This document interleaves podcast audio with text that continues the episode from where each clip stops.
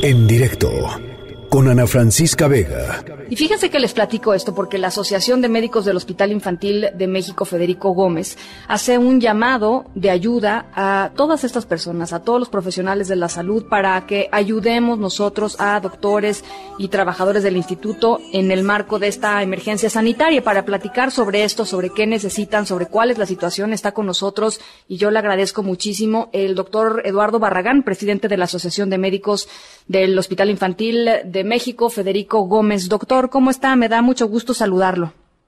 Muchísimas gracias. Gracias por, la invitación para estar en tu programa. Al contrario, doctor, pues platíquenos un poquito cuál es la situación, cómo, cómo lo están viendo ustedes, cómo lo están viviendo ustedes.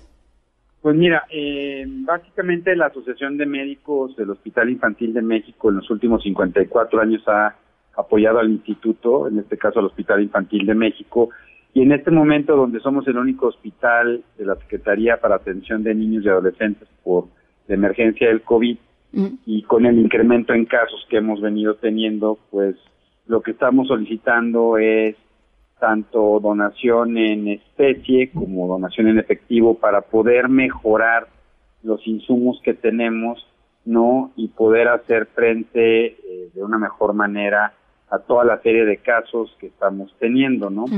Eh, evidentemente que pensamos en la asociación que el hecho de cuidar a los médicos, a las enfermeras y a todo el personal que nos ayuda, ¿no? Los de lavandería, los de... Claro, los, camilleros. Todos esos, ¿no? Exacto. Entonces es importante cuidarnos, tener material eh, adecuado para no infectarnos, algo que ha estado pasando desafortunadamente en algunos hospitales, donde pues ya el personal médico y de enfermería se empieza a infectar y esto va a mermar la calidad y la posibilidad de atención de manera adecuada, ¿no? Entonces, pues estamos buscando, ¿no? Mantenernos con un equipo de protección personal que nos permita cuidarnos y seguir brindando la atención a todos nuestros pequeños, ¿no? Claro. ¿Cuántos, ¿Cuántos niños y adolescentes tienen ustedes ahí infectados por COVID-19, doctor? Bueno, las eh, afortunadamente solamente hay en este momento un, un chiquito con ya con un diagnóstico positivo por COVID, COVID, muchos sospechosos, ¿no? Sobre todo por pequeños que han estado en contacto con familiares ya diagnosticados con COVID-19 y entonces este pues esto ha hecho que la afluencia de pacientes con manifestaciones de, infecciones de vías aéreas superiores se haya incrementado de manera importante. Afortunadamente aún la tasa de incidencia en, niños y adolescentes sigue siendo baja, lo cual es afortunado, pero sí el número y la demanda de atención médica con infecciones de vías aéreas superiores se ha incrementado de manera muy importante. Entonces, y claro que esto demanda pues mantenernos en un nivel de protección superior, ¿no? Para, para, digo, no irnos a infectar en el caso de que nuestros chiquitos positivo. Claro, y además eh, es, es muy importante en todos lados, pero eh, en un lugar como el Federico Gómez, en donde hay también muchos chiquitos inmunodeprimidos, ¿no? Este, que están este, luchando contra el cáncer o contra, o contra otras enfermedades, eh, pues supongo que también para ustedes debe ser un reto eso, ¿no?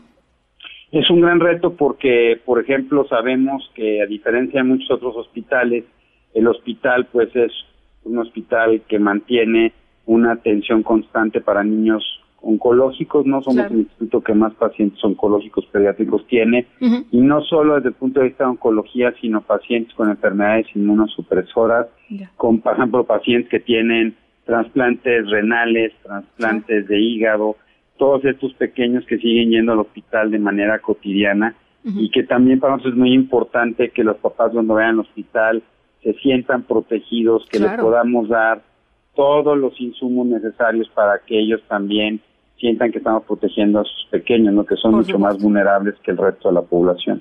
Por supuesto. Oiga, doctor, a ver, entonces, pues, eh, ¿qué, cuál es el llamado? Eh, ahí entiendo que hay una, mm, hay una cuenta en, en, un banco, pero también se reciben donativos en especie. ¿Qué necesitan? Tenemos una cuenta en el Banco Banorte, que es el banco del hospital, donde se pueden hacer donativos en efectivo lo que se pueda depositar es bueno. Esto es para mantener sobre todo el nivel para las terapias y para urgencias con todos los devices que necesitamos. O la donación en especie, sobre todo lo que necesitamos son cubrebocas de triple y doble capa, ¿no? O los eh, cubrebocas de, para uso médico, ¿no? Sobre todo porque pues esos son desechables y cada vez se necesitan más insumos de este tipo. Alcohol gel, eh, guantes no estériles o batas de cirujano desechables, ¿no? También eso se puede entregar en especie, se puede entregar directamente en el hospital o si la gente quiere comprarlo y mandarlo al hospital por vía DHL también son bienvenidos. Y la otra es que eh, eh, de alguna manera pueden estar pendientes a través de nuestras redes sociales, ¿no? Eh, nuestra cuenta en Facebook que es AMGIM CDMX o a través de la página de Facebook de Neurología Pediátrica, donde estamos subiendo de manera constante información, sobre todo no solo para esto que decías tú a la entrada, no muy importante de quédate en casa, ¿no? Síguete cuidando mucho, sino todas las medidas de eh, aislamiento, la sana distancia, el lavado de manos, y muchas actividades que estamos proponiendo. Sabemos que la cuarentena está siendo difícil para muchas familias, sobre todo para familias que tienen chiquitos con niños con enfermedades, con problemas de autismo, TDA. Pues también estamos dando muchísimas eh, informaciones, juegos y actividades que pueden hacer para regular, para regular esto. ¿no? Entonces, quienes puedan seguir a través de nuestras redes y todo el apoyo que puedan tener y que cuiden muchísimo a sus hijos. ¿no? Yo sé que es difícil estar ahí y de repente se antoja, ¿no? Como este fin de semana que vimos un incremento en la salida de gente, ¿no? Pero sí es importante que se queden en casa y nos sigamos protegiendo, ¿no? En este momento sobre todo.